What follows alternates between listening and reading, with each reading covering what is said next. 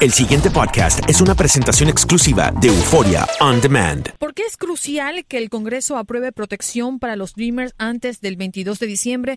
Es nuestro tema. Sí, la, Andreina, el, tema es bien, bien delicado. Eh, mm. Si no hay un acuerdo este año, que el, Congreso se va de receso de, de, fin de año y de Navidad y regresa hasta enero, es muy poco probable que en enero los republicanos consideren un tema de interés, puesto que es un año de elecciones. Al no ser de interés, entonces no habría ninguna propuesta sobre la mesa para poder llevarla al Pleno en algún momento. Eh, Jorge, ahora bien, eh, se sabe pues que los demócratas están en esta eh, fórmula de si quieres que yo, que yo vote a favor de tu presupuesto federal, pues tienes que darme algo para los muchachos y que incluso gozan con el apoyo de algunos republicanos. ¿Cómo, cómo ves eso? Hay, Max, hay, hay varias, eh, varias posturas sobre ese tema. Ayer hablé con varios eh, representantes y también con Dreamers, y lo cierto es que ninguno quiere eh, paralizar el gobierno. El riesgo o el costo político de paralizar el gobierno por falta de fondos sería muy alto y los que van a perder en este caso serían los Dreamers por lo tanto, varios Dreamers, las principales organizaciones, eh, preferirían que el tema se debata solo, no dentro del presupuesto. Es decir, aprobar el presupuesto con el compromiso de que se va a discutir el tema de, del Dream Act. Ahora bien, si no se aprueba en los próximos dos días, el, el, problema para los Dreamers va a ser terrible porque a partir del próximo año muchos miles van a comenzar a perder sus estatus de protección.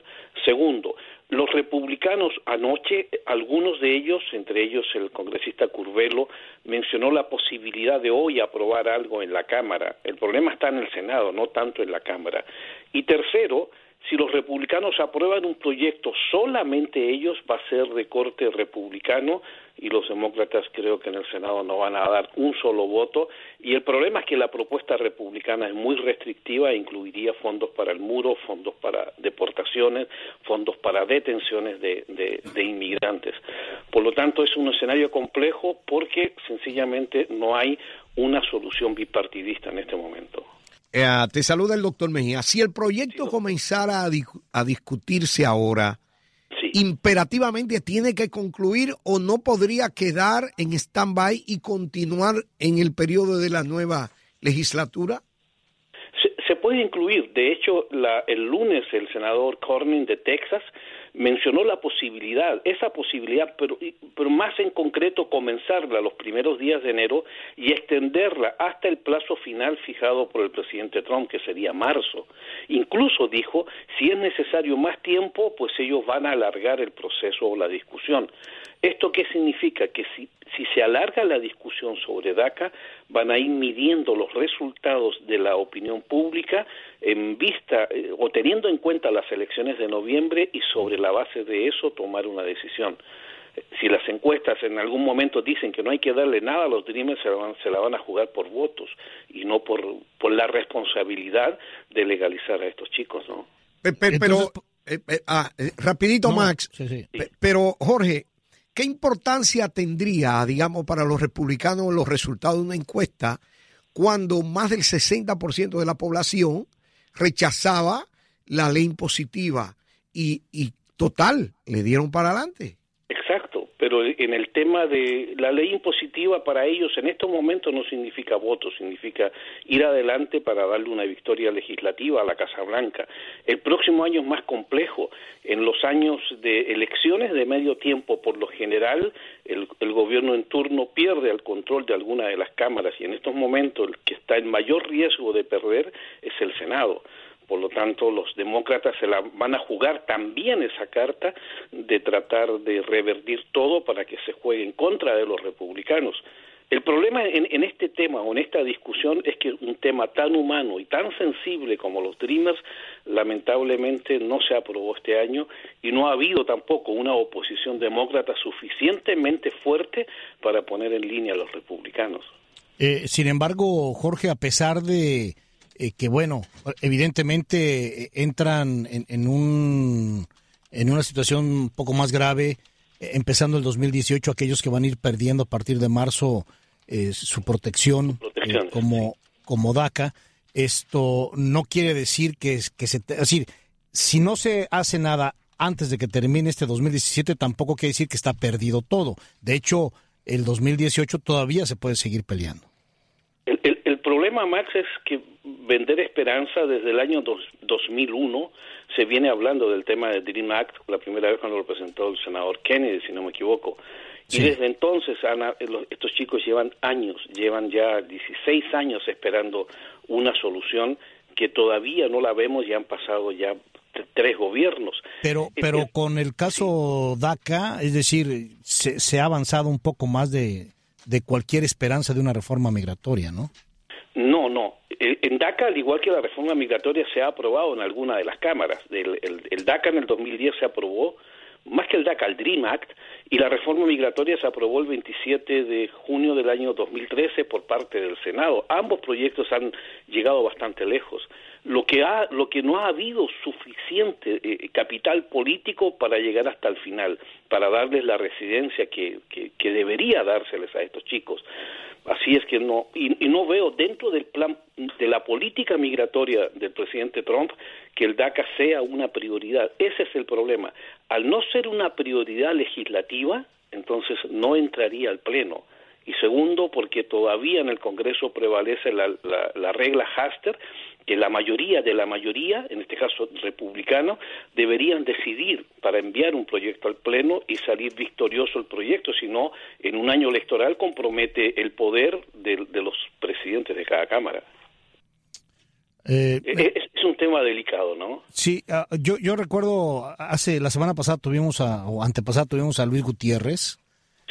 El congresista por Illinois, y nos decía él concretamente que eh, aunque, aunque son mayoría los, los eh, republicanos, hay 90 republicanos que no están precisamente conformes ni, ni de acuerdo con lo que está presentando Donald Trump en relación tanto al DACA como al presupuesto fiscal. Eh, él, ah, bueno, en la matemática que nos hacía es que iban a tener cuando muchos 150 votos a favor de parte de los republicanos y que iban a tener que negociar con los demócratas. Eh, no sé hasta dónde esto siga siendo uh, cierto y, y, si eventualmente esto va a poder seguir ayudando para, para que el Dream Act eh, salga a favor de los muchachos. Yo, yo que lo que dijo el doctor Mejía es muy válido, es decir, se habla mucho antes de, una votación y, y, se cree en algún momento de que no va a pasar una, una, ley, pero al final del día vemos que sí se aprueba. Los, los números que menciona el congresista Gutiérrez quizás él los tenga y son muy apropiados en este momento, pero lo único cierto es que antes del debate final del DIRMAC en el Congreso, solamente 30 republicanos firmaron una carta que se la mandaron a Paul Ryan. Esa carta, si hubiese estado firmada por 90 o 150 congresistas, hubiese sido fabuloso porque bastaría solamente con el voto de unos tantos demócratas para aprobar un proyecto. O mejor aún, si la cifra es tan alta como el congresista Gutiérrez menciona, entonces ahí está la mayoría de la mayoría que es suficiente para que Paul Ryan entonces ceda y mande un proyecto al Pleno. Entonces, los números son los que no están cuadrando porque los resultados finales no son los que quisiéramos ver. Jorge, si hay un segmento importante, un grupo de senadores republicanos que estarían a favor del, DACA. Y tenemos que la diferencia es muy poquita, creo que no son más de seis o siete eh, entre republicanos y demócratas. Los republicanos están arriba por una mayoría muy poquita. ¿Qué por ciento se requiere de aprobación de los miembros de una Cámara para aprobar un proyecto de ley? En el Senado se necesitan 60 votos, 60%. Pues ya ahí está. Pero el punto, doctor, es que el próximo año, al ser año electoral, muchos senadores demócratas dependen de distritos donde los, la mayoría de los electores no quieren un programa beneficioso para los inmigrantes. Entonces, a, eso se debe de que muchos congresistas que en el primer año de gobierno eh, juegan a favor de los inmigrantes, en el segundo año se vuelven más tibios por el temor o el riesgo de perder la reelección porque sus electores no están de acuerdo con aprobar un beneficio para, para inmigrantes indocumentados. Ese, ese problema lo vio Obama clarísimamente en, las cuatro elecciones de medio tiempo que él enfrentó. Porque la realidad de hoy es que no hay ningún acuerdo Em, tú, que como conocedor y que has llevado pues por tantos años el tema de inmigración y, sobre todo este fenómeno llamado Donald Trump y todo lo que ha ocurrido tras su llegada a la presidencia, ¿qué crees? ¿Qué vislumbras tú en este caso? Me, quedo con lo último que ayer hablé con Juan Juan Guzmán de United We Dream. Son unos chicos increíbles estos, el coraje y la valentía y el optimismo que tienen. Al final del día ellos confían en un milagro y yo creo que en este momento para todos ellos eh, deberíamos esperar un milagro y cada quien en sus oraciones, en sus peticiones, pedir que, el, que, que, piensen un poco más y al final no es una dádiva la que le tenemos que dar a los Dreamers, es, es un derecho. E, estos chicos llegaron siendo niños al país. Los mismos republicanos reconocen que ellos no violaron la ley, fueron sus padres. Y ellos hablan inglés, aman a Estados Unidos como a cualquiera de nosotros. Ellos se la juegan por este país donde quiera que estén. Mira, no había, no había una nación más nacionalista que los romanos. De hecho, le daban nacionalidad a, aquellos bárbaros que iban conquistando. Y, y, ellos decían esto, Jorge, ibi panis ubi patri. Donde está tu pan, ahí está tu patria. Sencillo como eso.